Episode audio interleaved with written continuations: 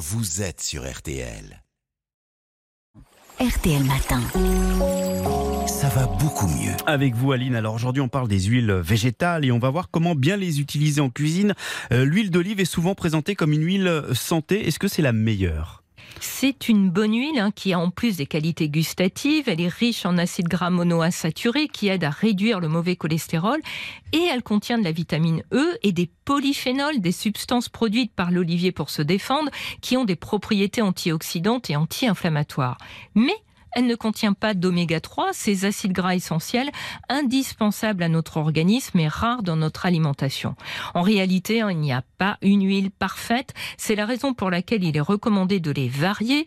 Et en plus, certaines sont conseillées pour l'assaisonnement, d'autres pour la cuisson. Et qu'est-ce qu'on choisit comme huile pour la, la cuisson, Aline? Alors, on peut utiliser des huiles dont le point de fumée est assez élevé, comme l'huile de tournesol oléique, plus riche en acides gras monoinsaturés, et l'huile d'olive. On peut également opter pour des mélanges d'huile tout prêt. L'huile d'olive supporte bien la cuisson, même si elle perd de son parfum. Pour cuire, on peut d'ailleurs se contenter d'une huile d'olive basique ayant plusieurs origines. Et pour l'assaisonnement?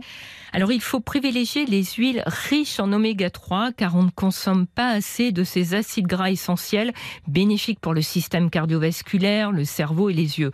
On en trouve dans l'huile de colza, de noix, de lin, de cameline.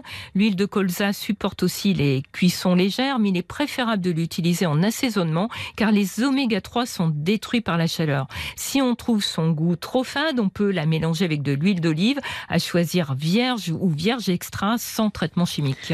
Quelle quantité d'huile est-ce qu'il est recommandé de consommer chaque jour Alors le plan national nutrition santé recommande de consommer les matières grasses ajoutées en petite quantité en privilégiant les huiles végétales. Il ne donne pas de consignes précises mais en général on conseille deux ou trois cuillerées à soupe d'huile par jour à répartir entre cuisson et assaisonnement.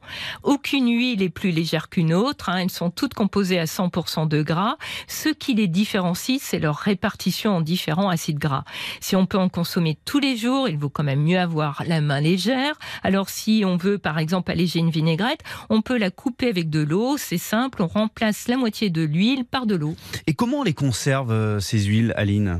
Alors elles sont fragiles, hein, elles supportent mal la chaleur, la lumière et l'air, elles se conservent mieux dans des contenants opaques en verre ou en métal, arrangés loin du four et des plaques de cuisson, dans un placard fermé et non sur le plan de travail. Les huiles riches en oméga 3 qui s'oxydent facilement, comme l'huile de colza, peuvent se conserver au frais, comme au réfrigérateur, dès que leur bouteille est ouverte. Merci beaucoup Aline, à demain.